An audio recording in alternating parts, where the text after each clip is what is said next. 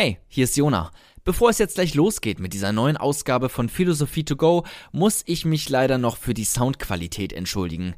Ich weiß nicht, Micha muss in einem stillgelegten Bergwerk oder etwas ähnlichem aufgenommen haben. Seine Aufnahme klingt auf jeden Fall ganz schön hallig und das tut uns leid. Nächstes Mal wird es wieder besser, das versprechen wir euch. Trotzdem kann man es sich eigentlich noch ganz gut anhören und natürlich zählt auch hauptsächlich das Inhaltliche. Und dabei geht es dieses Mal um Michel Foucault, ein spannender Philosoph mit interessanten Theorien, bei dem ich euch jetzt, trotz der Umstände, viel Spaß wünsche.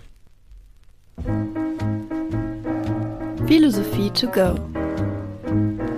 mit Jona und Michael Drewes.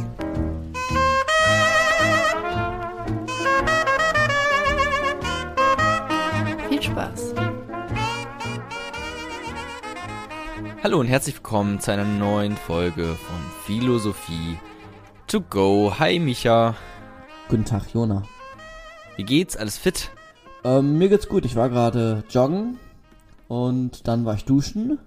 Ja. Und jetzt ist es gleich halb elf und ich nehme Podcast auf. Mir geht's ganz gut. Hast du denn Bock auf Philosophie, Micha?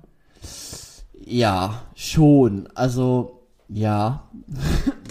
Doch, Cool. ich habe ich hab schon, ich habe mich die letzten Tage grundsätzlich mit verschiedenen Denkern auseinandergesetzt und dann einen Denker jetzt die letzten zwei Tage ein bisschen intensiver, weil ich da auch noch nicht so viel Ahnung zu hatte und dachte mir, ey, warum nicht dazu eine, eine, eine Folge machen und ein paar Aspekte mal so herausgreifen. Genau, äh, dazu gleich mehr zu dem eigentlichen Thema, äh, warum ihr da draußen auch alle hier seid. Aber noch ganz kurz vorher, ähm, wir gucken natürlich auch immer, was ihr da draußen so schreibt. Das freut mich nämlich immer sehr und äh, dich ja vermutlich auch, Micha. Ähm, und zwar hat ein Nutzer namens I don't know, so heißt er, ähm, geschrieben, ich finde den Podcast toll, vor allem die Folge über das Leib-Seele-Problem war sehr interessant und hat mich immer wieder an ein Buch namens Boy in a White Room von Carl Oldsberg äh, erinnert, was ich auf jeden Fall empfehle. Das äh, freut mich doch. Das Buch kenne ich nicht, aber äh, ich guck mal rein. Ähm, und äh, ja, schön zu hören, dass es euch gefällt. Ähm, falls ihr ähm, ja das Ganze hier irgendwie gut findet und vielleicht die anderen Folgen schon gehört habt und findet, das ist schön, was wir hier machen, dann lasst doch eine Bewertung bei iTunes da und äh, einen Kommentar bei WordPress. Ähm, oder ihr schreibt uns direkt äh, per E-Mail an philosophie2go at gmail.com. Ich fühle mich gerade richtig seltsam irgendwie, wie ich das jetzt hier so anpreise. Oder eine DM, eine Direct Message, eine Nachricht ähm, per Twitter oder per Instagram at Jona was geht. So, ich leite das dann alles an Micha weiter, falls das Themenvorschläge sind oder Feedback oder Kommentare oder Fragen. Ähm, weil wir wollten eigentlich, äh, äh, Micha, richtig, wir wollten ja nämlich eigentlich mal so eine Folge machen oder Mhm. mehrere Folgen, Ja. wo wir einfach mal Fragen beantworten. Das wäre nämlich auch cool. Genau, wo man vielleicht so damalige Folgen nochmal so ein bisschen bespricht oder Fragen irgendwie aufnimmt ähm, und dann nochmal, ja, so vertieft Ja. ähm, sich damit beschäftigt. Ich wäre dafür, gerne, aber dafür brauche ich Fragen so. Ich kann mir auch selber Fragen stellen, aber vielleicht habt ihr auch Fragen. Genau, selber wäre ein bisschen, bisschen witzlos. Ähm, beziehungsweise das ist mein Job. Ähm, Sonst machst du den stimmt. Ja, Podcast sorry, einfach sorry, ganz sorry. alleine. ähm, gut. Ähm, ja, das wäre so das Organisatorische. Ähm, und ähm, jetzt zurück zur eigentlichen Philosophie. Ähm, und zu, darf ich den Namen sagen? Ja, steht ja eh im Titel. Michel Foucault. Genau, also es geht heute um Michel Foucault.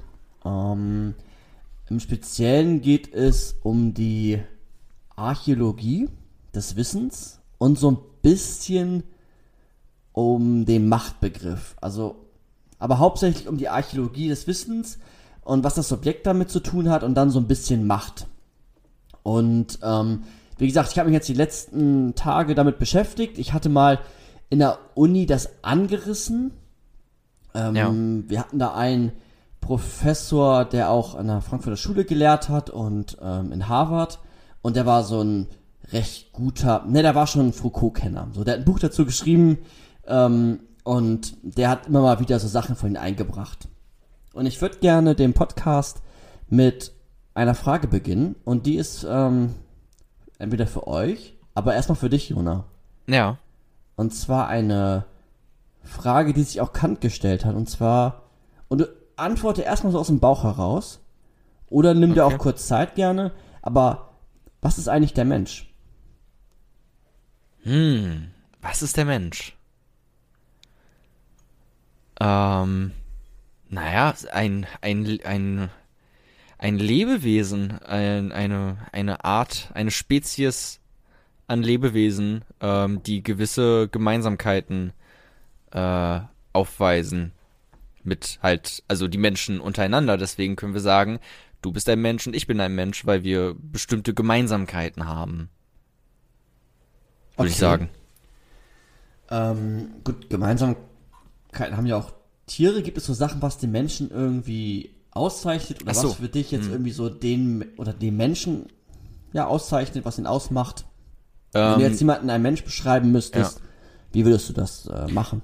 ich würde vielleicht, das ist jetzt schon vielleicht ein bisschen sehr akademisch, aber ich würde so Kulturwesen sagen, weil ähm, ich kenne jetzt kein Tier, wenn man uns jetzt mal zum Tierreich hinzu ähm, äh, schreiben möchte, kenne ich kein anderes Tier, was Kultur hervorbringt. Ähm, Ameisen oder Hunde oder, oder, oder Bienen oder so, keine Ahnung, die haben ja alle keine, keine Geschichte. Ne? Also, Kul also Kultur als Geschichte. zum Beispiel, ja. Okay. Wäre auch Kultur, wenn man die Natur verändert, also beispielsweise Werkzeuge benutzt? Ähm, also da fängt es vielleicht an, das, ähm, das stimmt. Das machen aber natürlich auch Affen. Ähm, Und ähm, oder- Elstern, Elster, glaube ja, ich, ne? Ja. ja, genau. Ähm, ja, jeder muss klein anfangen. Ähm, haben, also deswegen, ja, würde ich das jetzt aber, deswegen sind ja Elstern keine äh, Menschen gleich, nur weil sie das machen. Aber Selbstschuss, ja, genau. Ähm, aber das wäre trotzdem etwas, was ich, äh, was ich dazu sagen würde, dass das etwas ist, was den Menschen ausmacht. So natürlich gibt's das auch in, in, in sehr grundlegenden Formen dann vielleicht schon bei, bei bestimmten Tierarten, aber halt noch nicht so ausgeprägt wie bei uns. Ja. Und wenn du sagst, der Mensch ist ein Kulturwesen, das heißt, wir haben gewisse kulturelle Umgebungen, die dann den Menschen ausmachen. Also, oder wie genau würdest du es Mhm. jetzt beschreiben mit dem Kulturbegriff? Nochmal expliziter. Ähm, naja, also ich, ach, das ist schwierig. Also natürlich denke ich auch an sowas wie eine komplexere Sprache. Ähm, ich weiß, dass Tiere auch Sprachen haben, aber ähm, glaube ich nicht so komplex. Ähm, ja, mit dem Kulturbegriff, ach, es ist halt schwierig. Ne? Mir, also mir geht halt sowas wie Kunst dann auch durch den Kopf. Ähm, und was mir jetzt auch gerade noch durch den Kopf geht, ist vielleicht sowas wie ein gewisses Maß an Selbstreflexion. Haben ja einige Tiere gar nicht. Ähm, andere Tiere können sich selber im Spiegel beispielsweise erkennen, ähm, was glaube ich auch ein gewisser Indikator für für Intelligenz möglicherweise ist. Ähm, aber ich glaube, bei uns Menschen ist das auch noch mal sehr besonders ausgeprägt auf einem anderen Level. Okay, also so wie ich dich jetzt verstanden habe, hast du den Menschen so erklärt, dass du ihn so ein bisschen versucht hast abzugrenzen von den Tieren. Ja, das Und- schon, ja. Also, also beziehungsweise ich sehe ihn schon so in der, ähm, in der Tierwelt, ähm, also sehe ich ihn so rein evolutionstheoretisch erklärt. Ähm, aber es gibt da natürlich trotzdem gewisse Unterschiede zu Primaten. Genau. Und du hast ihn so auf so einer basalen Ebene, auf so grundlegenden Strukturen, sowas wie Sprache hast du erwähnt, äh, erklärt. Wenn du dir jetzt vorstellen würdest, du wärst ein Alien oder so, oder du würdest, äh, weiß ich nicht, weit über der Welt fliegen und könntest dir die Menschen quasi angucken und sie dann beschreiben, könnte man auch so die Menschen erklären? Erklären? Also, was ist der Mensch anhand dem, was du dann siehst, was der Mensch quasi macht, was Jona den ganzen Alltag hinweg macht? Kann man so den Menschen erklären? Ähm, du meinst jetzt in, in seinem Wesen oder? Also natürlich könntest du dann, wenn du dann Menschen siehst, sie schon erklären, halt mit dem, was du siehst, ähm, wie sie sich organisieren, wie sie sich bewegen. Ähm, das könntest du erklären. Ob du jetzt wirklich in, an, an, das, an das tiefe Sein, an das Wesen des Menschen einfach nur durch bloße Beobachtung von oben, ähm, ob du damit dahin kommst, das glaube ich eher weniger. Okay. Ähm, ähm, ja, du hast sehr schon reflexiv geantwortet, also sehr bedacht so. Äh, wenn man jetzt erstmal hört, der Mensch, was, was ist der Mensch? Kann man ja vielleicht irgendwie, weiß ich nicht, überlegen, ja, Hm. der, der denkt und der, der isst und der geht irgendwie zur Arbeit und der, weiß ich nicht, Ja. benutzt die und die Das- Wörter. Das ist ja im Prinzip auch das, was ich gesagt habe. Nur ich habe es auch noch gleichzeitig versucht, irgendwie ein bisschen zu erklären. Ähm, auch wenn mir das natürlich schwerfällt. Ja. Oder wenn man jetzt zurückgeht in die, weiß ich nicht, vor ein paar hundert Jahren, dann war der Mensch irgendwie Abbild Gottes und ähm, hatte so und so zu leben und das war dann das gute Leben und dann durfte er entweder in die Hölle, äh, in den Himmel oder musste in die Hölle und dann wurde der Mensch so definiert, dass er irgendwie ja Gottes ähnlich war, ne? Und das war ja auch so eine Abgrenzung dann zum Tier zum Beispiel. Wir sind irgendwelche Ja. Vernunftwesen. Ähm, oder ja, es gibt verschiedene, vielleicht verschiedene Definitionen, was dann irgendwie den Menschen zu der Zeit dann auch ausgemacht hat und wie wir ihn jetzt betrachten. Also ist der Mensch ein, wir hatten das bei der Leib-Seele-Folge, ist der Mensch irgendwie rein materialistisch erklärbar durch irgendwelche neuronalen Prozesse. Das war dieser Dennett, wenn du dich daran erinnerst, dieser Materialist. Ja. Oder ist da irgendwie mehr? Sind wir mehr als Neuron, Neurona, Neuronen, die zusammen, zusammenspielen, sondern gibt es auch so etwas wie ein, ein Subjekt? Gibt es so etwas wie, wie freie Entscheidungen? Also sind wir irgendwie nur fremdgesteuert oder gibt es auch sowas wie freie Entscheidungen? Okay. Und das sind dann ja wieder beides unterschiedliche Definitionen, was eigentlich der Mensch ist. Stimmt's? Ähm, du meinst, ob, also die eine Sicht auf den Menschen, dass er fremdgesteuert ist und die andere, dass er einen freien Willen hat. Ja, genau. Ja, das ist wäre auf jeden Fall grundlegend, grundlegender Unterschied. Ja, und jetzt haben wir so ein bisschen mal geguckt, was wir unter dem Menschen verstehen. Und Foucault sagt, der Mensch ist eine junge Erfindung. Und was er damit meint, das versuchen wir jetzt mal zu klären. So ein bisschen zumindest. Ähm, Ja. Und zwar ist Michel Foucault 1926 geboren und 1984 verstorben. Also ist er 58 Jahre alt geworden. Weißt du, woran er verstorben ist? Ja. Er ist an ähm, AIDS gestorben. Oh. Ah, Okay.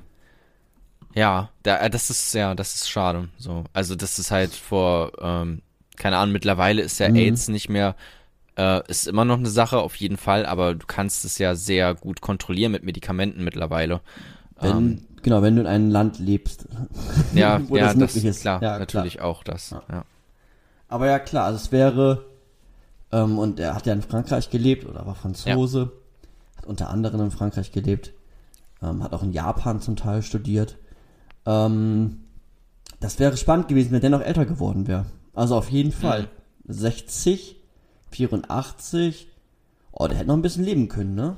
So 40 Ja. Jahre, also der, ne, der hätte echt noch leben können. Auf YouTube gibt's ähm, äh, so ein Interview, wo er mit äh, Noam Chomsky Mhm. äh, diskutiert. Und Noam Chomsky ist ja auch also ähm, Sprachwissenschaftler und Anarchist. Ähm, und der ist ja auch schon, keine Ahnung, irgendwas um die 90 Ja, mindestens ja, ja, gefühlt. Ja. ja, genau. Und Michel Foucault war Philosoph und ähm, Psychologe, also hat das unter anderem studiert. Ähm, ich habe ja schon gesagt, dass er an AIDS gestorben ist und ähm, war auch ähm, schwul. Das kann man ruhig auch nochmal sagen. Ja. Ähm, Also nicht wegen, nicht nur wegen, nicht wegen dem AIDS, sondern um Nee. ähm, in der Zeit auch einzuordnen. Ähm, ja, ganz genau. Und weil er auch so ein bisschen. Ja, kommen wir gleich noch drauf. Er hat dann verschiedene Werke geschrieben, ähm, beispielsweise Wahnsinn und Gesellschaft oder Überwachen und Strafen. Und dieses Überwachen und Strafen ist auch so das, was ihn sehr, sehr bekannt gemacht hat. Da hat er über über das Gefängnis oder über Gefängnisse und Strafvollzugsanstalten ähm, geschrieben und wie sich die so im Verlaufe des, der Jahre oder der Jahrhunderte verändert haben. Ja.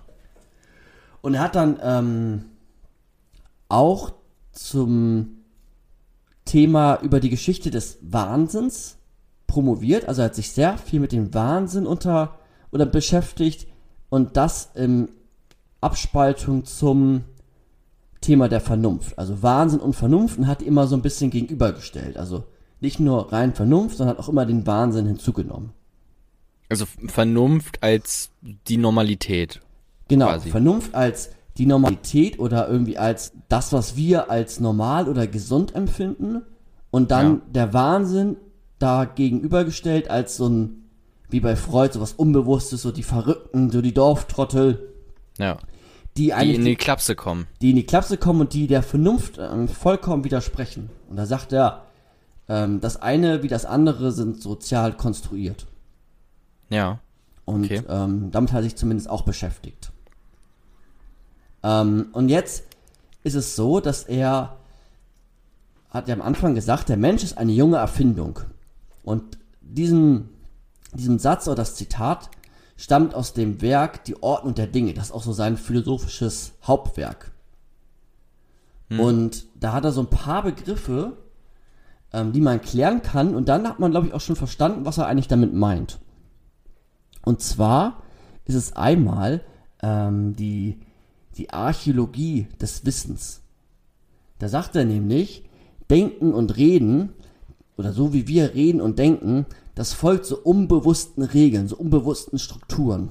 Das ist so ein bisschen freudianisch gedacht. So kann man sich das auch, glaube ich, ruhig vorstellen. Also wir haben so etwas Unbewusstes, was unser Denken ähm, beeinflusst.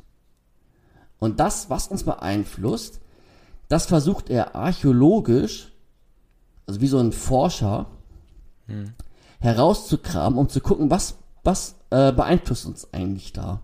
Also wir haben diese Archäologie des Wissens.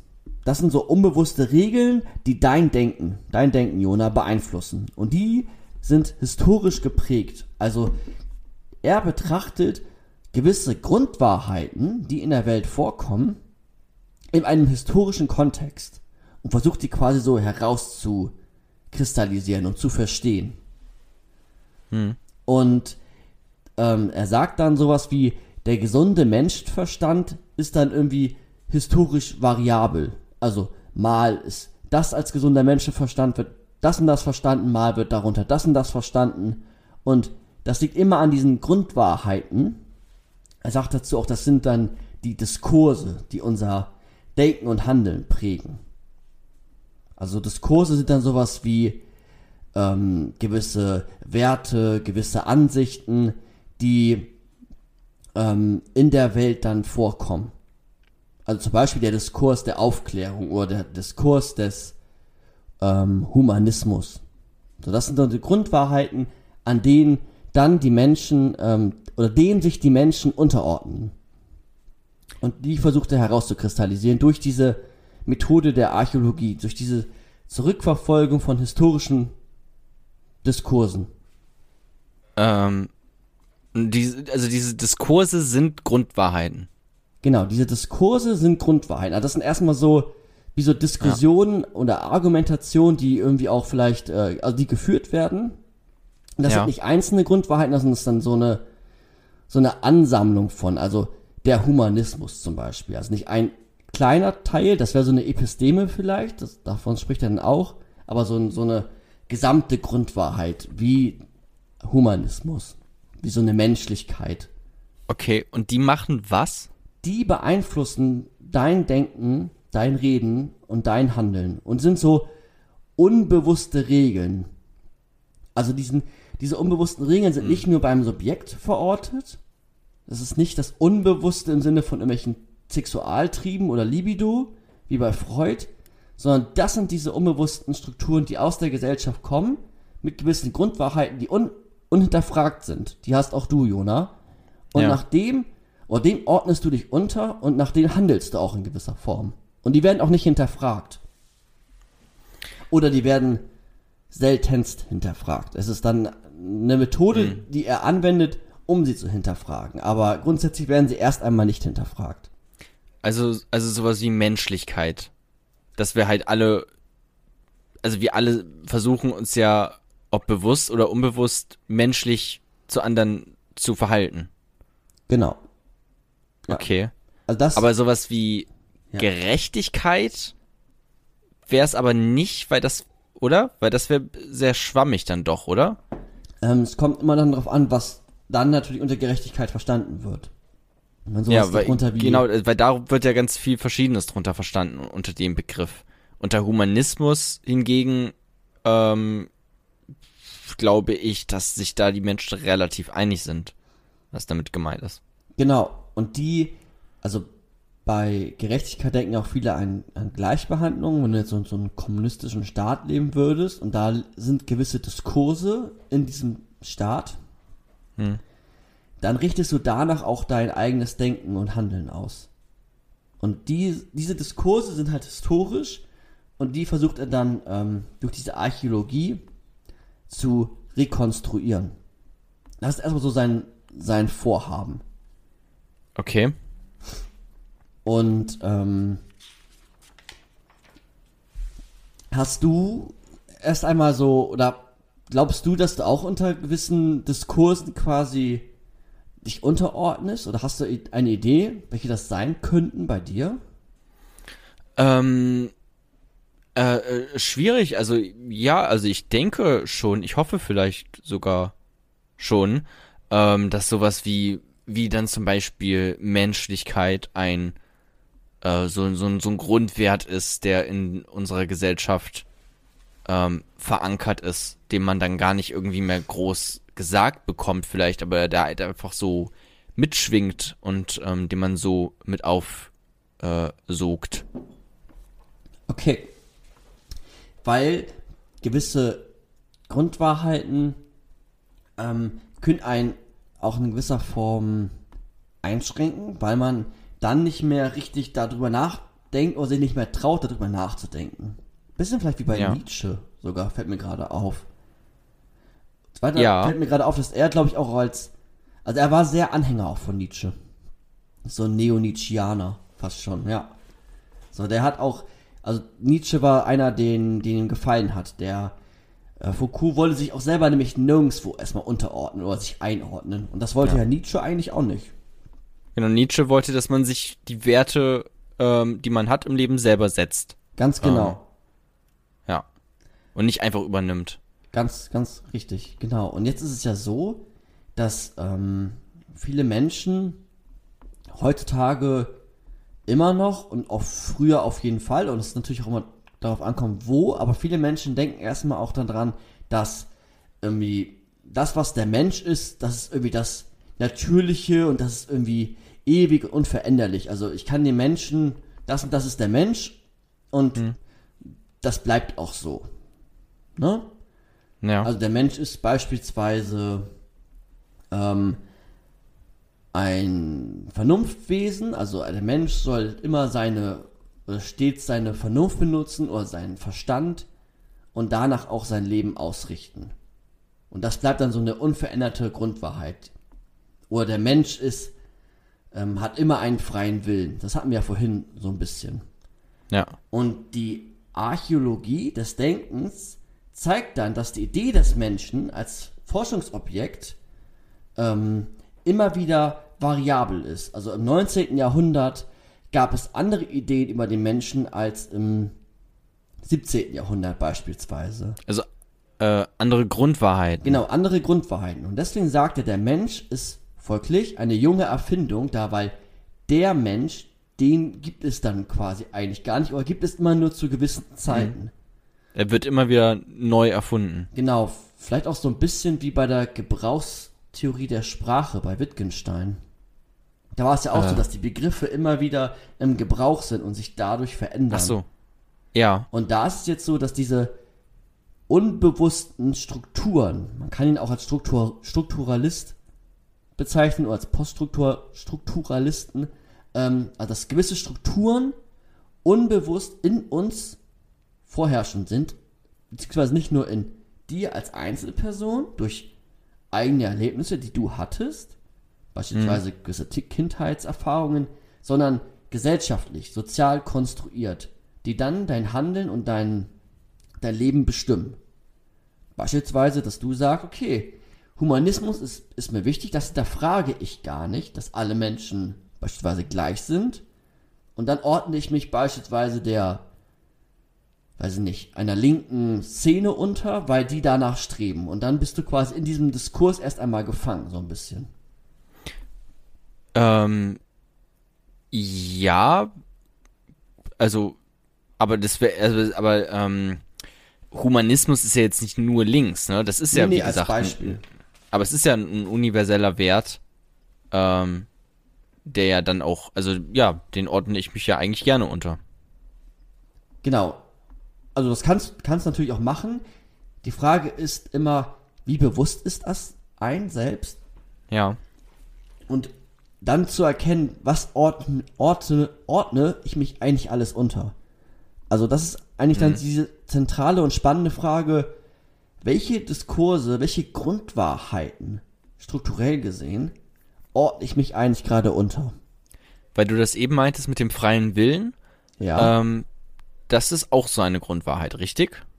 Ja, würde ich schon erstmal sagen. Stand jetzt schon. Also der, der Mensch als Erfindung, also was den Menschen ausmacht, das verändert sich natürlich immer und äh, Ja. die Neuronen, äh, die, ähm, habe ich gerade den Begriff vergessen. Auf jeden Fall, ja, erstmal ist es eine Grundwahrheit, ja. Eine Grundwahrheit, die momentan so zumindest vorherrscht. Jetzt zu dieser Zeit, äh, zu der wir auf diesem Planeten leben. Ganz genau.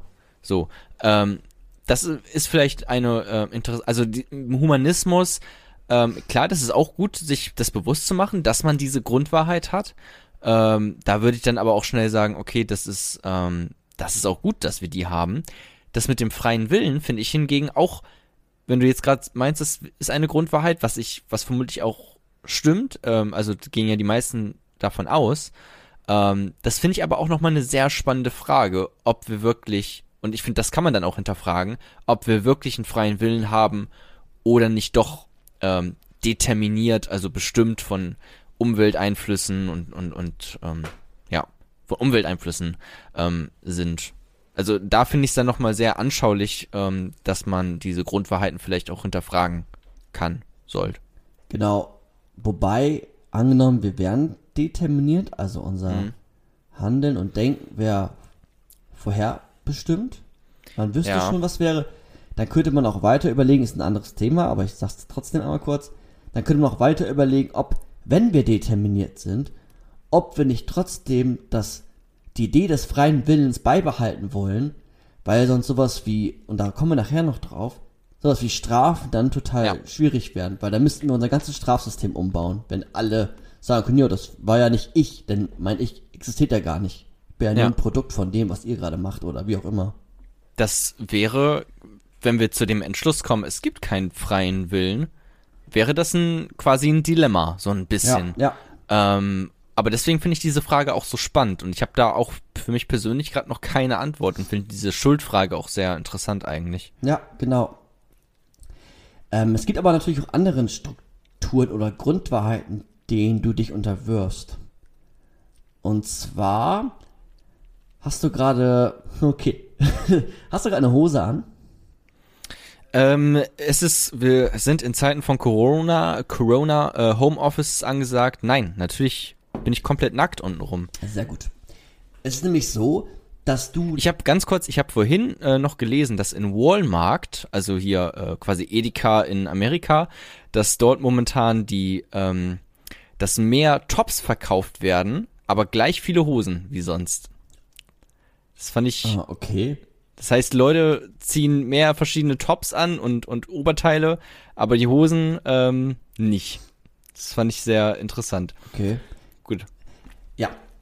Es ist nämlich so, dass du dich, und meistens hast du ja eine Hose an, Ja. und du siehst ja auch eigentlich aus wie so ein standardeuropäischer junger Mann. ja, danke. Und Das ist genau ein das ist auch ein Kompliment. ähm, Diskurs, den ich mich unterwirfst. Nämlich dem Ideal in gewissen Formen, wie sich ein Mann zu nach außen hin Mhm. zu verkaufen hat. Nämlich mit einer, einer Hose, einem gewissen Standing. Ähm, erstmal, die, genau, erstmal diese Erscheinungsform, dein, deine, deine, deine Schuhe. So, du gehst quasi als Mann durch die Welt Ja. und symbolisierst dadurch auch etwas, was er, ähm, wovon er sich befreien möchte, nämlich, nämlich das, was in der Gesellschaft als normal angesehen wird. Also du bist quasi ein, ein Produkt der Norm Normalisierung, was dem Idealtypen eines, oder was heißt Idealtypen, aber was ein, ein Mann ausmacht. Oder ein junger Mann. Also du meinst Männlichkeit, so wie man, so wie sie verstanden wird, auch als ein Grundwert. Ganz genau. Oder als So. eine Grundwahrheit, nicht Wert. Ja. Okay.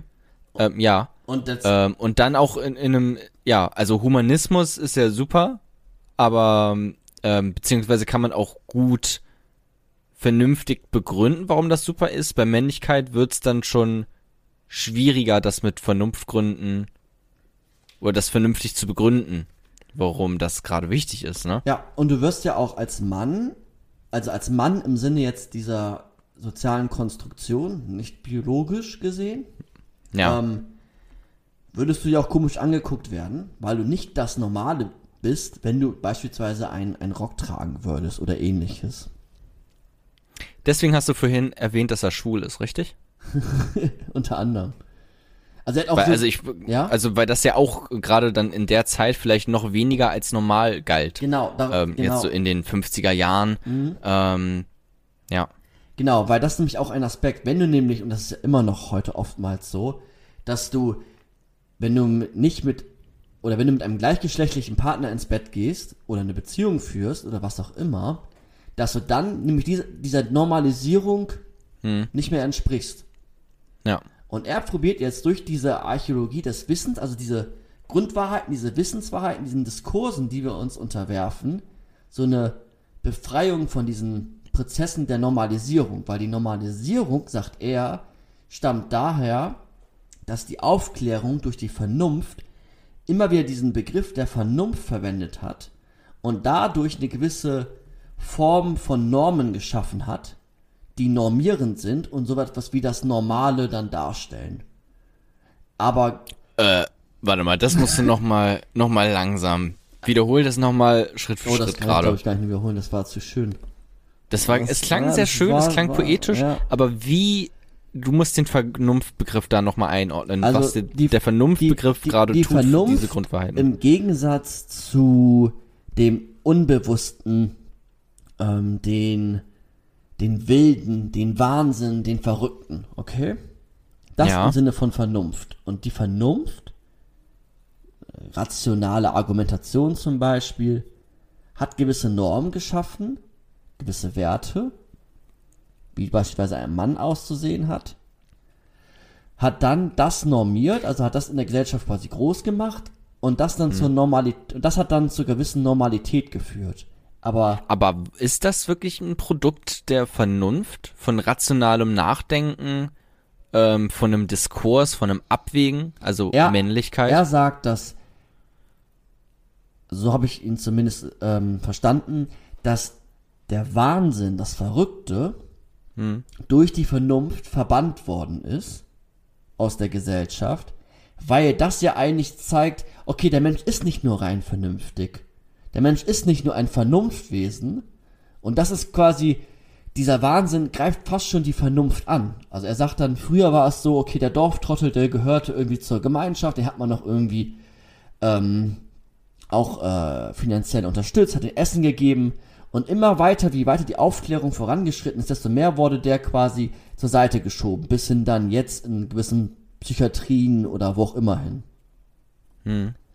Weil Weil er nicht mehr dazugehört zu, den Vernunftwesen, ja. Weil er Ja. zu verrückt ist. Weil er zu wahnsinnig ist. Weil er Sachen Ja. macht, die man sonst nämlich nicht so sieht. Wie beispielsweise, keine Ahnung, mit einem Rock, schreiend und halbnackt irgendwo langlaufen. Oder auch harmlosere Sachen. ja.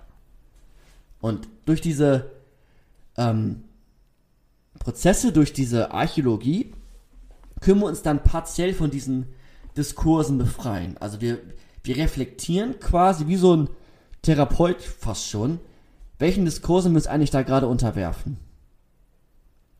Ja. Und ähm, wenn wir das schaffen, dann können wir eigentlich so eine Diversität von Existenzen und Lebensformen ähm, groß machen oder akzeptieren oder in der Welt vorherrschend lassen. Also wenn wir nicht nur diese den Diskurs der Vernunft in uns haben, sondern auch sagen, nein, wir sind auch Wesen der, des, äh, des Wahnsinns, des, des Wilden in uns. Wir alle, so. Auch nicht nur ein paar, sondern wir alle. Genau. Oder dass das einfach auch dazugehört. Und dass Ja. wir nicht so eine Normalisierung quasi anstreben müssen. Dass das nicht unbedingt der Fall ist. Jetzt ist es aber auch so, dass die Archäologie des Wissens nach ihm erst einmal nur beschreibt. Also die hat ähm, jetzt nicht ist nicht dafür da, um das alles erstmal zu bewerten, sondern sie beschreibt erst einmal, was passiert da eigentlich gerade, wie so ein analytisches Instrument. Ja. Ähm, was mir jetzt die ganze Zeit übrigens dazu im Kopf kommt, ist halt so Queer-Theorien. ähm, passt auch. oder halt, dass man halt die Vernunft halt als männlich und weiblich so sehr eingeordnet und sehr starr äh, und alles, was aus diesem Raster rausfällt, äh, ist dann halt irgendwie nicht mehr vernünftig anscheinend, so wird es zumindest ähm, dargestellt, nur weil es halt nicht in diesem Raster drinne ist.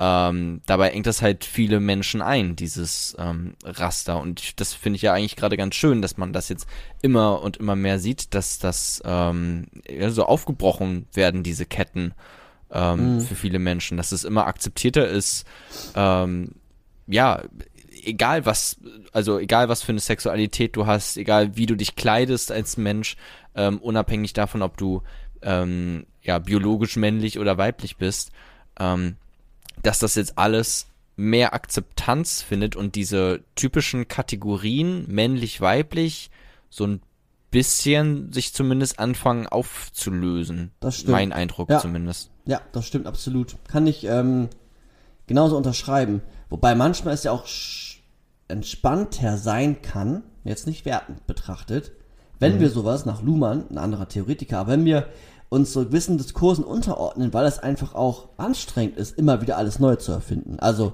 es kann ja auch sch- schön sein, einfach zu sagen, okay, ich akzeptiere den Diskurs, dass ein Mann immer Hosen trägt, so, dann ist es erstmal für mich okay.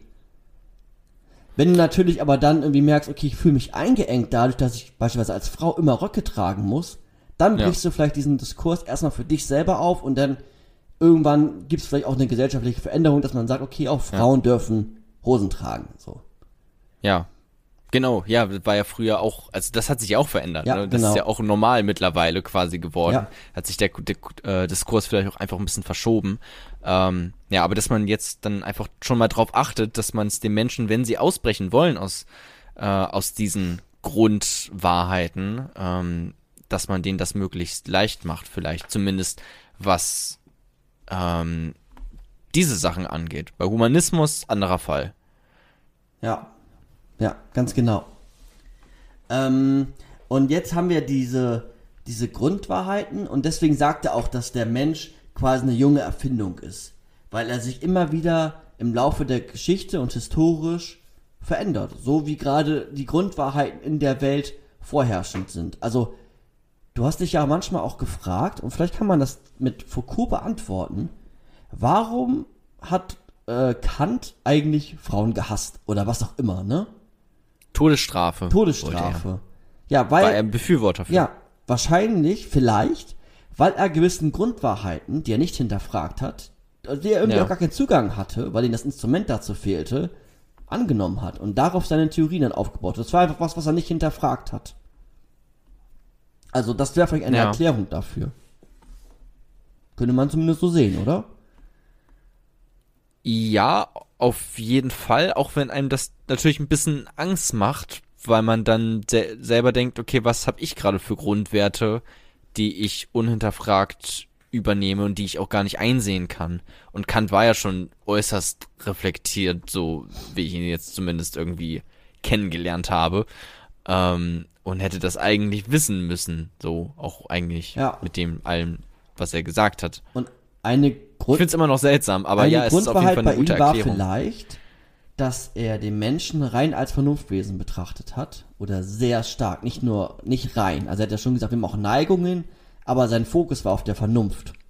Als, als Rechtfertigungs- und Begründungsorgan ähm, quasi. Und da dann sowas wie Nietzsche, die das Unbewusste quasi wieder in den Vordergrund ge gesteckt haben, ähm, da sind immer vielleicht diese Grundwahrheiten, die da so ein bisschen mitschwingen. So. Also so könnte man das zumindest erklären. Oder auch, weil wir, Ja. weil wir Nietzsche hatten, ist auch sowas wie, die Moral verändert sich ja auch total. Also Foucault hat sich auch sehr viel mit, äh, mit Sex auseinandergesetzt.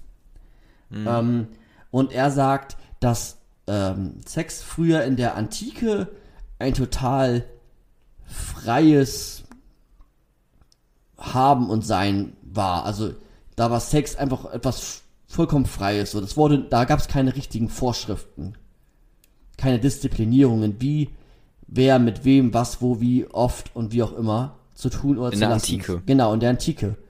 Und er sagt dann, Ja. durch das Christentum mal wieder gab es dann so eine gewisse Form von Verboten, von äh, Disziplinierung und dadurch hat sich dann das als neue Grundwahrheit zu dem Thema der Sexualmoral quasi ähm, manifestiert.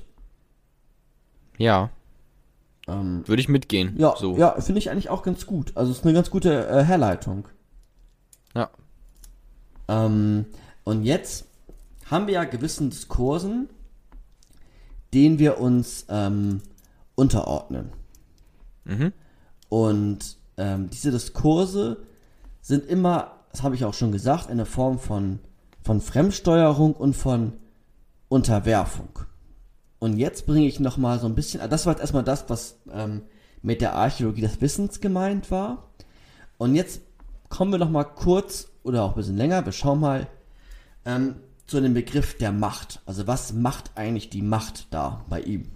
Oder warum war Ja. ihm das so wichtig? Und zwar ist es dann nämlich so, dass ähm, er sagt, Macht gab es schon immer. So. Und gibt es auch immer noch.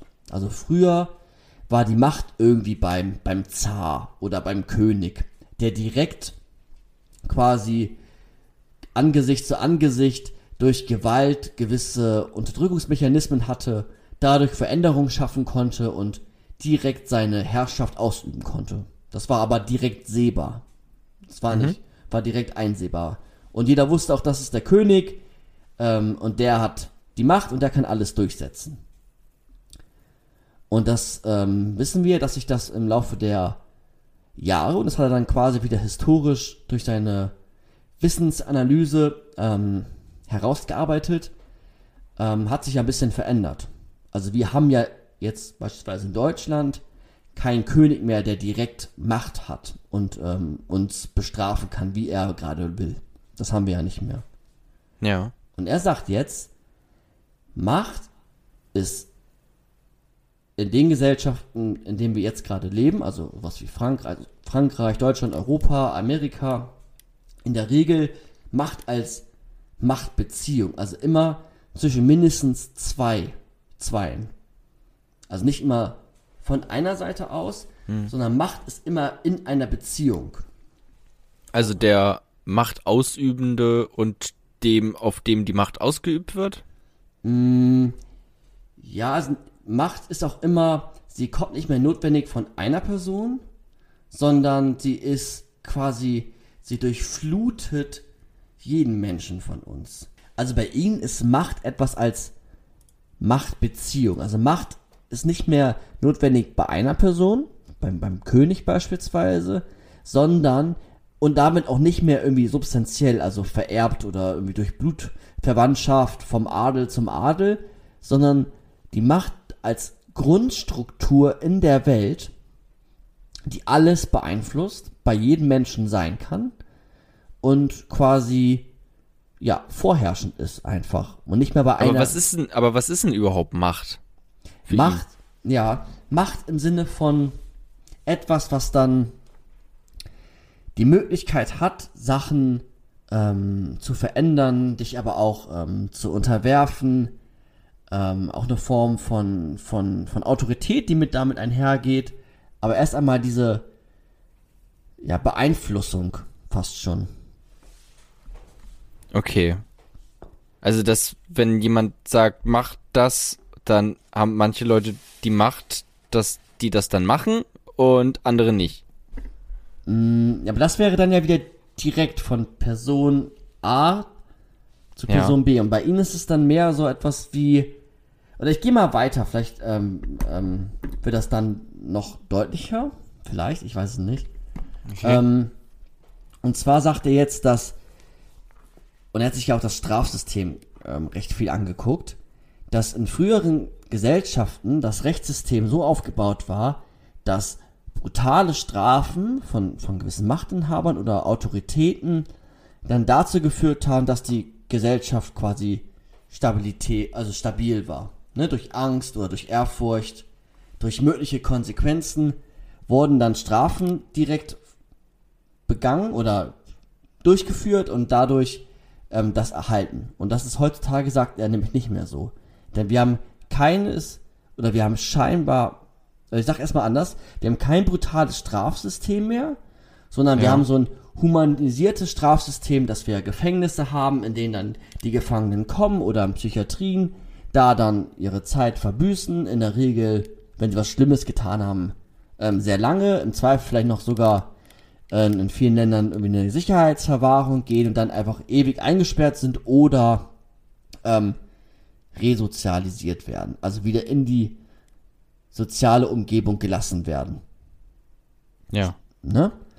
Und er sagt jetzt, dass diese mögliche dass diese Humanisierung, wie ich sie gerade erklärt habe, nur ein eine eine ähm, wie so eine Schablone, wie so eine Kostümierung quasi ist und das eigentlich nicht das System der Humanisierung ist, sondern dass immer auch das ähm, das System der Macht dahinter steckt.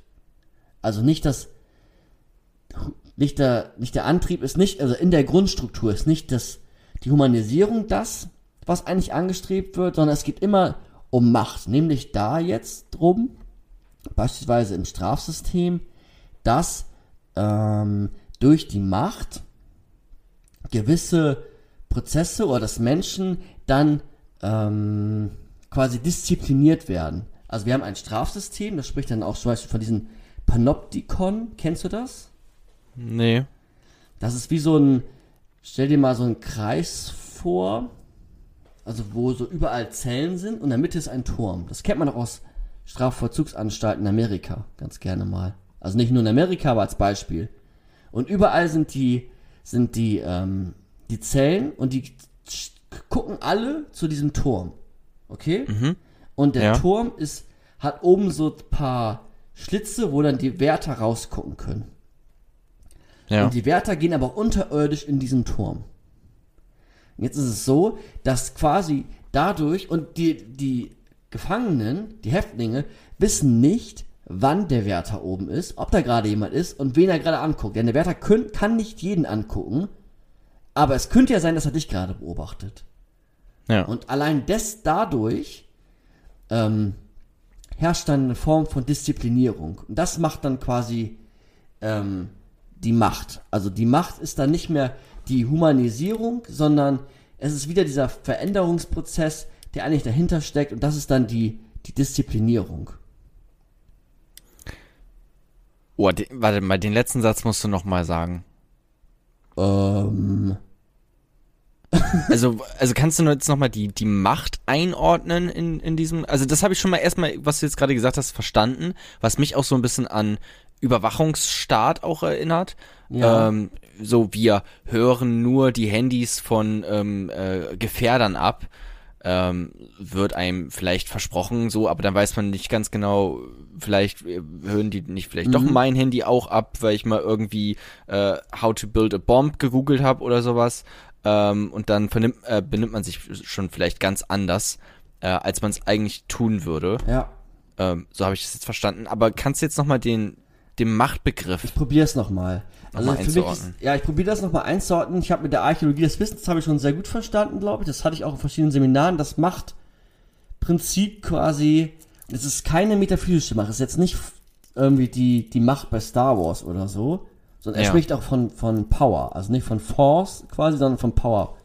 Also es ist schon wirklich die, die Macht, ähm, etwas zu, zu verändern oder jemanden ähm, auch unterzuordnen oder etwas zu erhalten. Und er sagt, dass wir durch den, durch den Prozess der Disziplinierung viel mehr an diese Normalisierung, an, an die Stabilität herankommen in einer Gesellschaft, als die direkte Machtausübung durch Gewalt. Also die Macht hat sich quasi verschoben von dem König, dem Monarchen, hin auf eine gesellschaftliche Grundstruktur, die dann das Ganze quasi ähm, zusammenhält und auch wieder das Normale so ein bisschen vorgibt.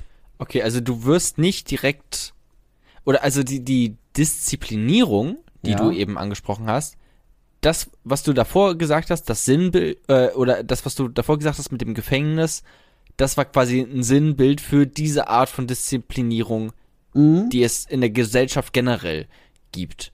Ja. Ja, genau. Und von, von wem wird, also wer ist in unserer Gesellschaft der Wärter? Ist das der Staat? Sind das wir selber? Ist das, der, der Wärter ist jetzt in dem, wenn es um Disziplinierung geht, können, kann das der Staat sein, kann das, ähm, können das auch freie Unternehmen sein. Es kann aber auch so etwas wie ähm, ein Diskurs sein, der dich unterwirft und dich diszipliniert. Also Okay. beispielsweise so ein Humani Humanismus, der dich dann auch diszipliniert, äh, normal zu sein. Also so habe ich das ein Grundwert? Ein- also ja, ja. Ja, Ähm, ja. Und der Humanismus schreibt einen ja auch dann wieder vor, was das Subjekt ist. Also was ist denn human? Naja, das, was den Menschen ausmacht, was dem Menschen die Möglichkeit gibt, sich beispielsweise frei zu entfalten. Und der hat ja einen ganz starren Subjektbegriff. Und er sagt, nee, der, der, er spricht doch von dem Fall des Subjektes. Also das Sub- Subjekt ist wie bei Nietzsche quasi tot. Ähm, okay, das muss gleich vielleicht nochmal, ich habe noch eine andere Sache. Und zwar, du meintest ja eben, ähm, dass sich das verschoben hat. Weg vom, vom Monarchen, der, ähm, der ein äh, mit physischer Gewalt zu etwas zwingt, hin zu diesem Disziplinarverfahren quasi. Genau, dies, dieses Disziplinarverfahren hinter der Fassade der Humanisierung. Also, es ist doch jetzt alles besser, beispielsweise. Das wird alles legitimiert durch die Humanisierung. Aber Ja. man muss sich bewusst sein, sagt er, dass diese Diskurse, die wir haben, auch, natürlich kann es für einige Menschen besser sein. Ich, er würde jetzt auch nicht sagen, Gefängnisse sind per se schlecht. Doch dahinter steckt eigentlich, hinter dieser Humanisierung, ein Machtprinzip. Ja. Ähm, okay, und inwiefern steckt das Machtprinzip in den Gefängnissen, wenn man das jetzt in Bezug Also auf aufs, aufs, Dis, aufs äh, Disziplinieren Okay. äh, bezieht? Also, ja, ich probiere mal. Also das Machtprinzip ist etwas, vielleicht nochmal, um es zu verdeutlichen, etwas, um, um quasi etwas durchzusetzen. Vielleicht so. Also er spricht auch davon, dass das Prinzip der Macht heute oftmals immer etwas mit Wissen zu tun hat. Also wie mehr Wissen du hast, kann es sein, dass du mehr Macht hast, weil du dann die besseren Argumente hast und dich dann quasi durchsetzt im, im, im politischen Alltag oder so. Ja. Und dann als diese Durchsetzungsfähigkeit. Vielleicht so. Und im Gefängnis war das ja so, dass die Gefangenen jetzt sich noch mehr daran halten, weil sie ja stets beobachtet werden können oder stets beobachtet werden, ähm, sich so zu verhalten, wie es dann beispielsweise der Gefängniswärter oder äh, Direktor möchte. Also wir, die jetzt beispielsweise im Gefängnis sind, orientieren uns dann an dem, was die Grundwahrheiten oder beispielsweise was die Regeln im Gefängnis ausmachen, weil wir ja jederzeit beobachtet werden könnten. Und das ist auch eine Form von, von Gewalt schon. Ja. Aber die gab es ja sicherlich auch, also die Gewalt hat dann, zumindest jetzt auf Deutschland zum Beispiel gesprochen, abgenommen. Wenn man es jetzt mit vor, weiß ich nicht, wie vielen hundert Jahren vergleicht, aber solche Diszi äh, so eine Disziplin, die gab es doch früher auch schon. Also im Mittelalter gab es ja auch schon ähm, Männlichkeit und Weiblichkeit, so gerade da ja noch. Also, also da gab es ja quasi beides, oder nicht? Also das ist doch jetzt eigentlich nichts Neues. Das, was neu wäre, wäre dann vielleicht diese äh, Humanisierung, Mhm. ähm, die aber trotzdem also scheinbar human ist, vielleicht auch humaner als als es noch vor 100 Jahren war, aber es dahinter steckt immer noch ein Machtprinzip. Genau, schon. Ähm, aber im Mittelalter war es so, dass der, der Macht hatte, war in der Regel der Adel. Ja. Und ähm, die konnten das dann direkt durchsetzen. ja. Und jetzt ist es so, dass Macht auch, ähm, auch du hast eine gewisse Form von Macht. Denn du Ja. ähm, hast das Potenzial oder hast die Möglichkeit, stets auf das Weltwissen zuzugreifen durch das Internet. Kannst dadurch gewisse Diskurse quasi anstupsen und dann kann man auch sowas erklären und dann dadurch etwas in der Gesellschaft quasi verändern. Also beispielsweise, Entschuldigung, Fridays for Future. Mhm. Die haben dann quasi durch diesen Diskurs und durch diese Anhäufung von Wissen die besseren Argumente am Ende gehabt als viele Politiker und dadurch hat sich was in der Welt verändert. Und dahinter, hinter diesem Prinzip steckt eigentlich ein Machtprinzip. Ja. Ja.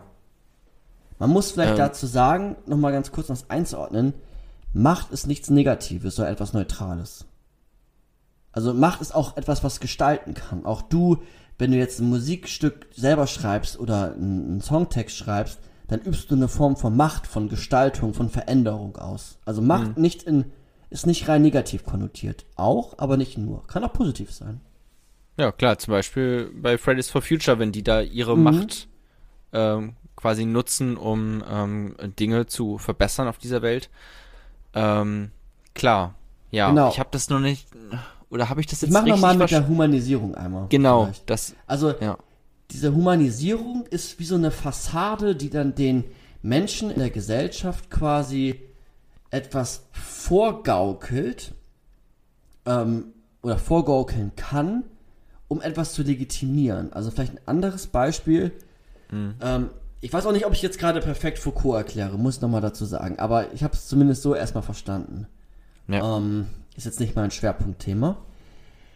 Ähm, zum Beispiel sowas wie Sicherheit. Also geben wir jetzt unsere Handydaten alle frei für das äh, Coronavirus und ist das dann eine Form von Humanisierung? Also durch dieses Wissen, was dann die, äh, der Staat von uns hat, ist das ein Humanisierungsprozess oder ist es nicht eigentlich sogar ein Überwachungs- und Disziplinarprozess?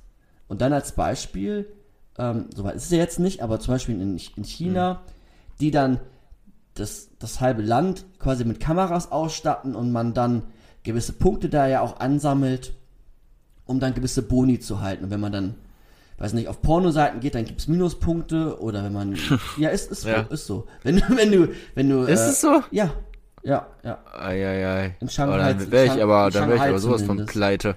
Oder wenn du, ja, oder wenn du, ähm, wenn du, ähm, weiß ich nicht, Müll auf die Straße wirfst, dann gibt's Minuspunkte und es gibt Pluspunkte. Und dieses Ja. System entscheidet dann darüber, in dieser kommunistischen Kapitalismus, ähm, was den guten Menschen ausmacht, nämlich der, der am meisten Punkte hat oder viele Punkte, und da gibt's dann gewisse Boni drauf. Sonderzahlungen, Urlaub, was auch immer, keine Ahnung. Und Ja. ähm, natürlich sind dann die, die wenig Punkte haben, quasi die schlechten Menschen. Und Ja. dahinter ist dann nicht eine Humanisierung hin zum guten Menschen, sondern eigentlich eine Disziplinierung, um die Macht zu erhalten. Weil dieses Panoptikon, was in der in China dann quasi vorherrscht, in, in Shanghai oder wo auch immer, äh, in der Lage ist, dich ja jederzeit beobachten zu können. Also du weißt nie, ob du gerade beobachtet wirst oder nicht. Aber im Schleier des Humanismus, weil man ja sagt, Genau. man macht die Gesellschaft Ja. damit besser. Ja, ja das ist ein möglicher Okay. Schleier. Und Das, jetzt habe ich es verstanden. Jetzt zumindest mit dem Beispiel fand, das fand ich ganz gut. Okay, oh, das ist schon mal gut. Und natürlich ähm, ist der Humanismus jetzt nicht per se schlecht, aber der Humanismus ist erst auch einmal etwas, was gewissen Diskursen untersteht und unterstellt ist und auch manchmal als Schleier verwendet wird, um zu disziplinieren. Also auch unsere Gefängnisse oder Psychiatrien sind eine Form von Disziplinierung, weil sie uns auch in gewisser Weise oder Gesetze uns sagen, was normal ist und was unnormal. Und dass die Verrückten in die Psychiatrie beispielsweise kommen. Und es war Ja. ja früher noch ein bisschen schlimmer vor 30 Jahren, ähm, was ja noch nicht so lange her ist. Und die Normalen quasi hier weiterleben. Und man die so ein bisschen dann aussortiert zu Beobachtungs- und Forschungszwecken kommen dann die, die Verrückten in die, in die Psychiatrie. Und ähm, das Gefängnis, das ist doch eigentlich, und dann wird sogar gesagt, das ist doch dafür da, damit es denen auch besser geht und eine Form von Humanisierung, aber es kann natürlich auch eine Form der Disziplinierung sein, nämlich hin zu dem Normalen, zu dem sich unterordnen unter dem Gemeinwesen oder so etwas ähnlichem. Das ist auch, ähm, da fällt mir jetzt gerade zu ein, dass auch viele Menschen mit Behinderungen sagen, dass sie selber nicht behindert sind, sondern dass sie von der Welt behindert werden. Weil sie sind halt, das stimmt ja auch, man ist, wie man halt ist. Ähm, und das ist ja erstmal neutral. Und dann ähm, hast du halt einfach aufgrund der Tatsache, dass die Welt halt für, ich sag jetzt mal normale Menschen, ähm, so wie wir es dann ähm, einordnen, ähm, ausgelegt ist, dass die Menschen mit Behinderung sich dann behindert fühlen, obwohl die Welt sie eigentlich behindert. Ne? Die Welt könnte ja auch ganz anders aussehen und auf einmal werden wir quasi die Menschen Ja, mit Behinderung, weil wir dann von der Welt behindert werden, die eigentlich für, für Menschen mit Behinderung ähm, dann konzipiert ist. ganz, ähm, ganz, ganz, ganz, ganz, ganz genau. Ähm, ist auf jeden Fall, ist dann sowas wie so sozial konstruiert so ein bisschen, ne? Also Ja. das, die Behinderung dann, so, die wird dann, also um jemanden als behindert quasi zu betiteln, muss man ja auch eigentlich sagen, was dann gesund ist, so. Und Ja. das ist eigentlich, das ist auch, das ist zum Beispiel total schwer. Also alleine da schon. Dieser Diskurs dann kann man sich äh, total lange dann äh, darüber unter, unterhalten und dann genauso wie du gerade argumentiert hast, kann man auch dann ähm, das so für argumentieren. Hm. Ähm, Finde ich, ähm, sehe ich auch so. In vielen Punkten. Ähm, und dieses ähm, panoptische, also kann auch dann zu so einer Zwangsgesellschaft führen. Also wir kennen das auch, dass wir durch die, auch, auch wir jetzt, ähm, uns ähm, quasi immer beobachtet fühlen. Und das macht etwas mit uns. Das verändert unser Denken, das verändert unser Handeln, unser Tun. Und das ist dann immer unter dieser Schleier, die, oder das kann der Schleier der Humanisierung sein oder einfach als, als so eine Grundwahrheit irgendwie mitschwingen. Muss ja nicht die Humanisierung ähm, immer als, als Schleier dienen. Und er sagt dann auch zum Beispiel die Macht als dieses Veränderungspotenzial, als diese Grundstruktur, sowas wie so eine, die etwas, die einwirken kann, die zur, zur Unterordnung führt, finden wir auch so wie, oder beispielsweise, ähm, was sagt er, glaube ich, gar nicht, aber finden wir beispielsweise auch in der, in der Schule.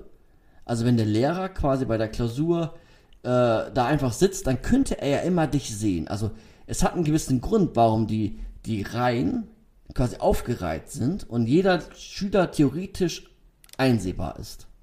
Ja. Oder auch ähm, das berühmte Glasfenster bei Aldi oder Lidl. Kennst, kennst du das? Ähm, ja. Ja. Dahinter sitzt das Management oder so. Genau, dahinter sitzt dann der Filialleiter, der grundsätzlich immer seine Mitarbeiter beobachten könnte. Ob er jetzt da sitzt oder nicht, das wissen die ja nicht, ist ja verspiegelt. Aber das macht etwas mit mir. Es passt mich nämlich an an dem, was dann als normal ausgeschrieben wird oder als so, wie du dich verhan oder verhalten sollst. Ja. Und das ist dann diese Macht, die dann quasi da, ähm, ja, also Okay, die, diese Disziplin. Diese Disziplin, ja. Nicht die, nicht die Macht äh, im Sinne von, ich schlag dich, wenn du das jetzt nicht machst, sondern die, dass man gar nicht, das, das ist das, was du vorhin mit äh, meinst, dass es schnell als metaphysisch äh, Mhm. wirken könnte, ne? Was es aber eigentlich nicht ist, sondern einfach nur unsicht, unsichtbare Machtausübung, die die ganze Zeit so im Raum mitschwingt. ja, genau. Diese, diese Blicke quasi vom Chef, Ja. die die ganze Zeit im Raum mitschwingen, auch wenn sie vielleicht gar nicht da sind. Aber man weiß es ja nicht.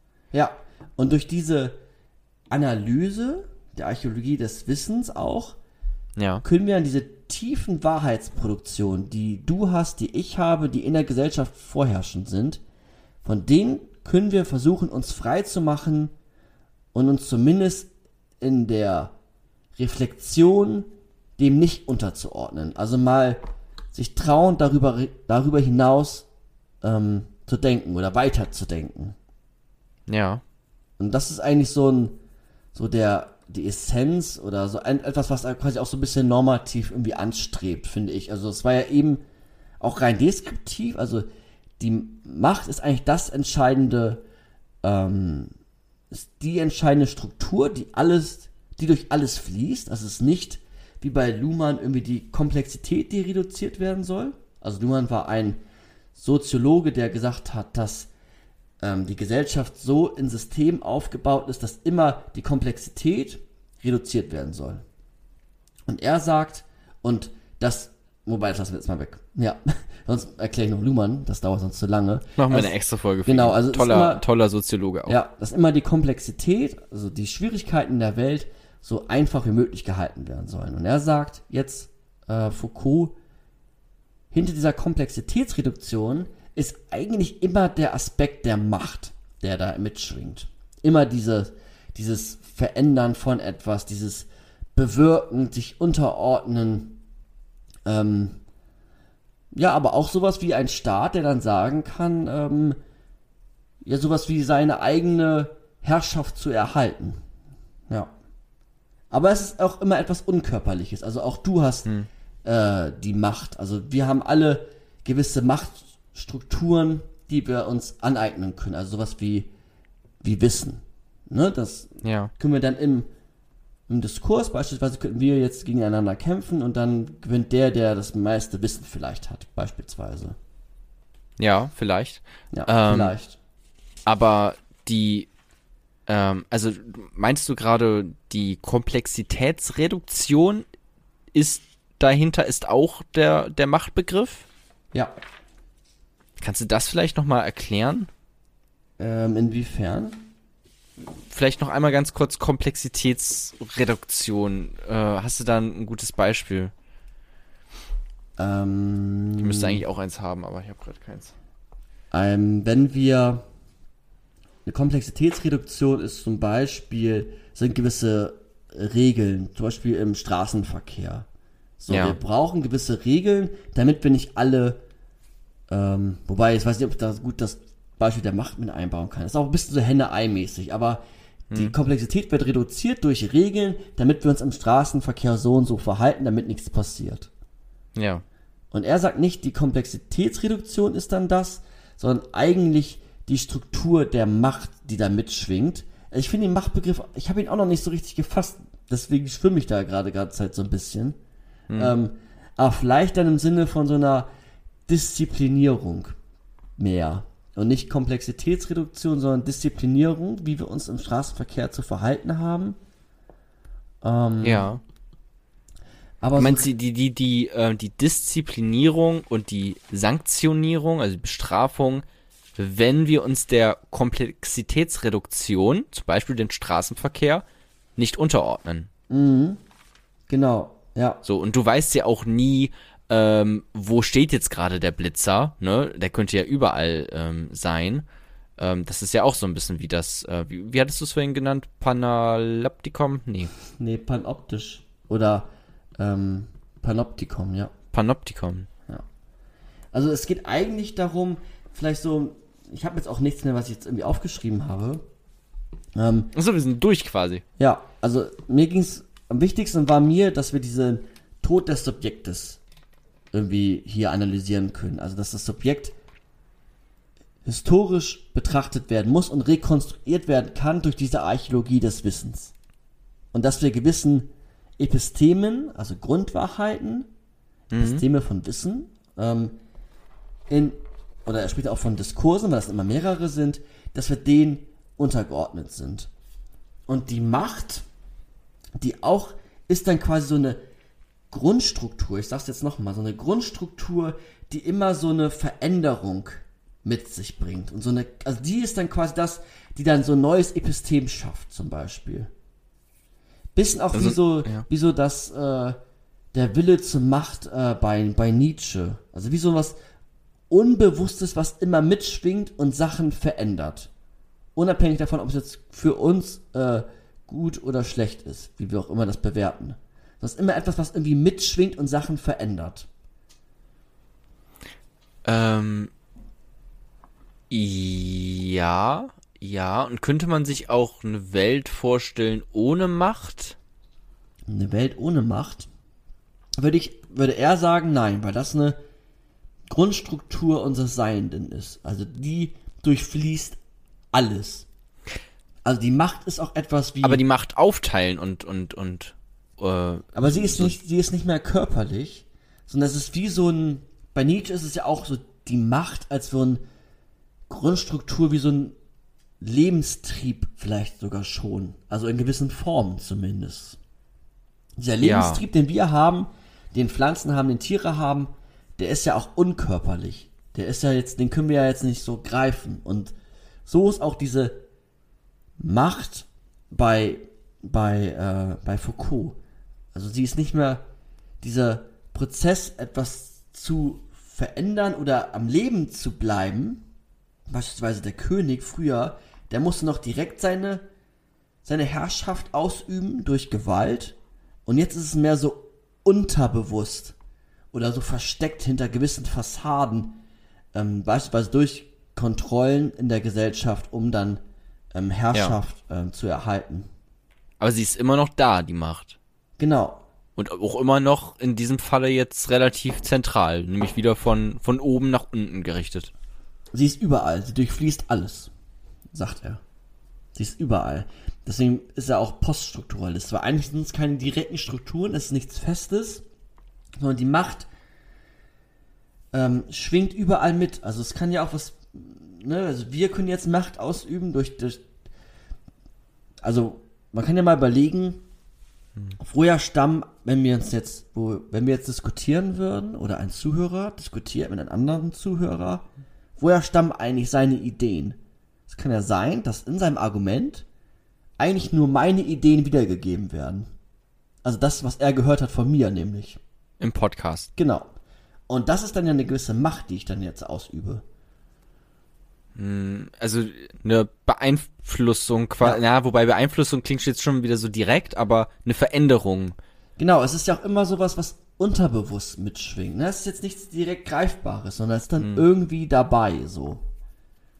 Okay, aber also es beschreibt Prozesse von Veränderung im Prinzip. Es beschreibt Prozesse von Veränderung, ja. Okay. Die, die alles durchfließen und die, wenn wir ähm, Bewertungsskalen haben, ich sage jetzt mal ganz philosophisch, dann gut oder schlecht sein können. Ähm, ja, klar. Also ja, je nachdem, ob ich die Veränderungen gut finde äh, oder berechtigt oder halt nicht gut unberechtigt. Ja. ja. Ähm, okay. Ja. Aber ich glaube, das war's erstmal. Also versucht euch partiell bewusst zu machen, unter welchen Wissensdiskursen oder Grundwahrheiten stehe ich eigentlich und was macht das mit mir? Das ist eigentlich ganz, ganz interessant und ganz spannend. Also, ja. zum Beispiel sowas wie, weiß ich nicht, äh, Konstruktivismus, sowas, ähm, stellst du dich dem unter, der Idee, dass alles irgendwie konstruiert ist und irgendwie alles äh, relativ oder dann lieber bist du doch lieber einer, der, der sagt, nein, es gibt eine gewisse Form von objektiven Wahrheiten oder es gibt wirklich objektive Wahrheiten. Hm. was macht das eigentlich mit dir? Ja. ja, das Schwierige ist halt, dass, also sowas kannst du ja jetzt, kannst du ja sagen und das sind auch Fragen, die mich beschäftigen, wo ich einfach noch nicht weiß, wie ich mich, wo ich mich unterordnen quasi möchte äh, oder wie ich mich verändern lassen möchte dann auch, ähm, wo ich einfach noch eine Antwort brauche, aber also viele so Grundwahrheiten oder Grundwerte ist ja auch erstmal schwierig überhaupt ausfindig zu machen dann, ne? Weil mhm. sowas wie wie Männlichkeit zum Beispiel, da braucht auch, äh, da braucht es erstmal ähm, ja gewisse ähm, feministische Philosophinnen, ähm, die das erstmal uns aufzeigen, dass wir überhaupt da drinnen gerade quasi gefangen sind, so wenn man es jetzt schon normativ wieder bewerten möchte. Mhm. Ähm, aber das ist ja auch gar nicht so leicht, das sich überhaupt bewusst zu machen. Ne? Das ist ja das Schwierige daran. Nee, und das können wir beispielsweise durch die Philosophie. Also mal wieder. Ja. Aber durch das Nachdenken darüber und aber auch dem Bewusstsein, dass äh, ähm, also auch so, dass der Wahnsinn dazugehört. Also Foucault war auch jemand, der war wahnsinnig. Der ist auch mal, der war in den, oh, was hatte ich mal, ein Seminar hatte ich mal zum Thema Bildung. Da haben wir so Bildungsanstalten ähm, beschäftigt und da war auch seine Elite-Uni in, in Frankreich zentral, ja. dass er da für die Revolte war, dass die ganzen ähm, Studenten wieder mitentscheiden können. Und der ist auch mal dann, weiß ich nicht, halbnackt und blutverschmiert durch die Universität gelaufen.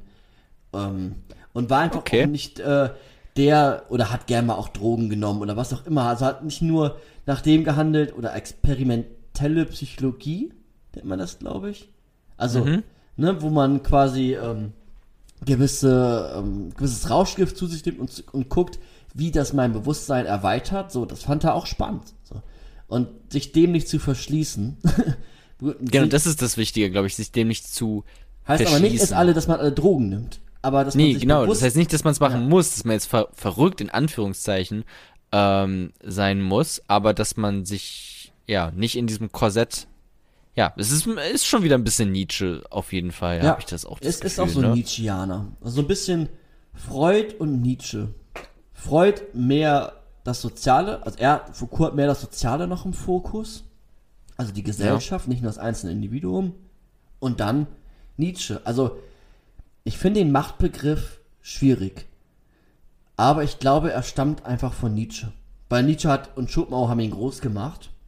Hm. Und ähm, wenn dann Foucault ihn so versteht wie Nietzsche, dann ist es ja genau dieses Dionysische, dieses Unbewusste, was irgendwie mitschwingt, dieses mal anders sein, ähm, das quasi freien Lauf lassen auch.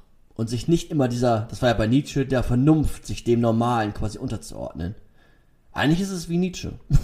so ein bisschen. Ja. Also, oder? Ja, doch, schon. Kann, kann gut sein. Ich ich weiß es nicht genau. Ja. Ich bin kein Philosoph, ähm, aber es klingt erstmal logisch.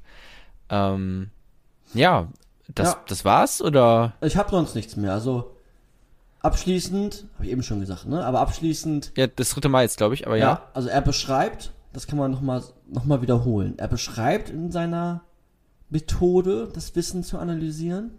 Also es ist eine deskriptive Methode, eine Analyse, eine, Analyse, eine Beschreibung ohne es zu bewerten, aber dennoch sagt er, das macht, wenn er den Schritt dann weitergeht in seinen nächsten Werken, nichts ist, was ja positiv oder negativ ist, sondern was alles durchflutet. Auch dich und auch mich. Ähm, okay. Gut. Dann, ähm, ich fand's aufschlussreich auf jeden Fall. Ja. Ähm, die Folge. Ja.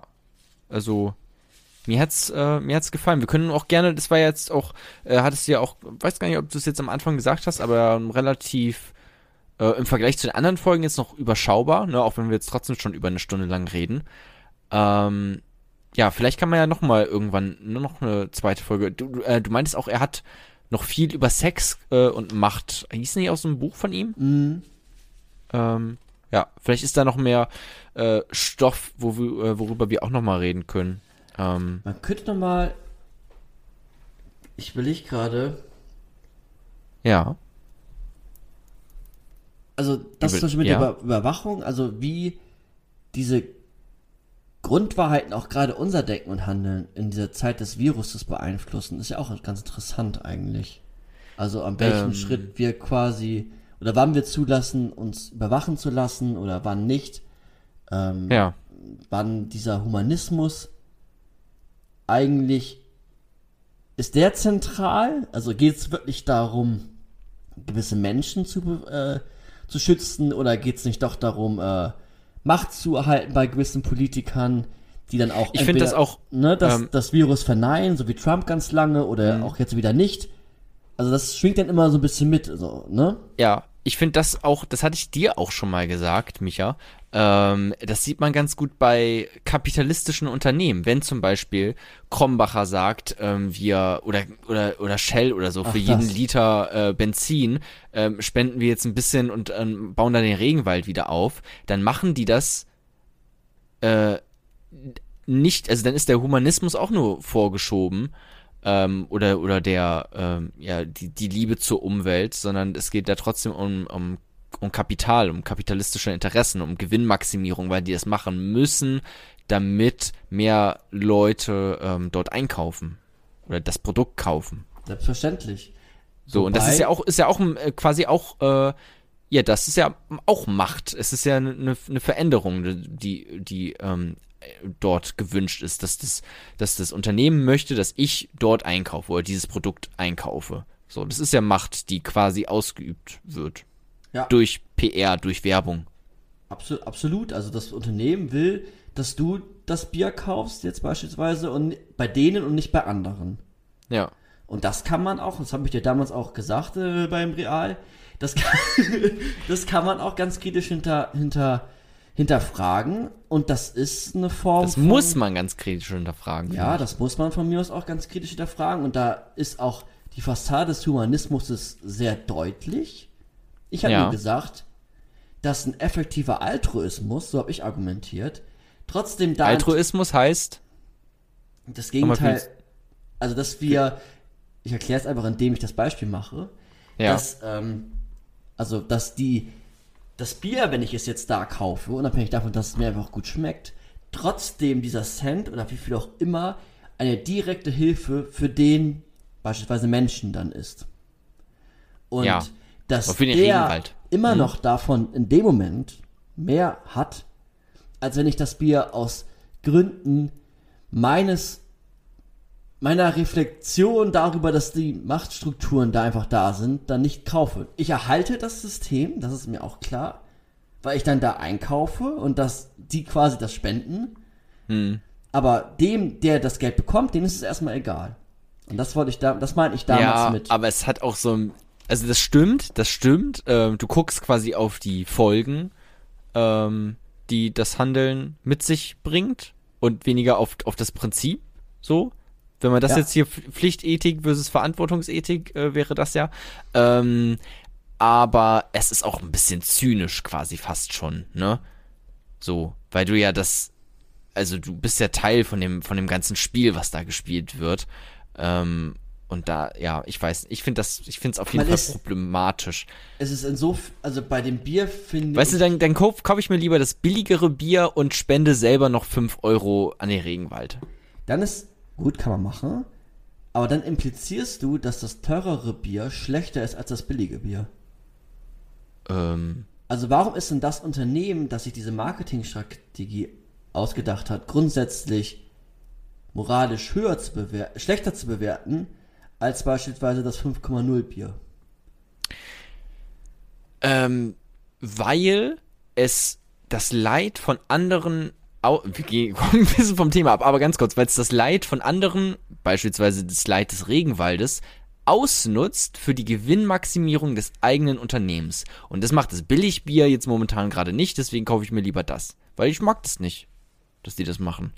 Okay. Ich sehe doch, das, ich sehe doch, dass die das machen. Müssen die gar nicht kommen mit Humanismus, bla bla bla. Nein. Aber es kann ja auch, ähm, eine Mut also nicht jeder handelt ja so wie, wie du gerade, dass der dann sagt, okay, dann spende ich Geld, sondern es kann ja auch eine Motivation sein oder ein immer wieder hervorbringen von der Situation durch Werbung beispielsweise, dass der Regenwald in Gefahr ist und dadurch dann mehr Menschen dem Regenwald oder dass dem Regenwald am Ende es besser geht durch genau diese Marketingstrategie als durch die Möglichkeit, den Menschen frei zu entscheiden, okay, ich spende jetzt noch etwas.